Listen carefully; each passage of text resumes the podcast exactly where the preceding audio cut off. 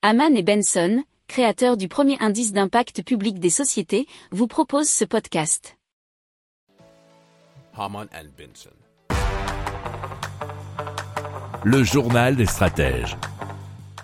Alors l'idée euh, de Ada Ozan, c'est de valoriser le marc de pomme, donc ce sont les déchets issus de la fabrication du cidre.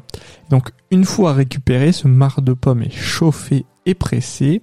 En résulte un matériau aggloméré et compact que l'on peut utiliser comme du bois, euh, nous explique westfrance.fr. Alors à terme, l'objectif c'est de pouvoir proposer une alternative aux grands panneaux en bois aggloméré. Alors il faut savoir que Ada Ozan utilise d'ores et déjà son matériau à d'autres escients puisqu'il fabrique euh, des objets d'art de la table pour les professionnels mais aussi du petit mobilier en commande de designers. Alors ils ont euh, noué un partenariat avec un industriel cidrier breton qui leur fournit du marc de pommes déjà séché. Début 2023, euh, la société ouvrira une unité de production à Quimperlé.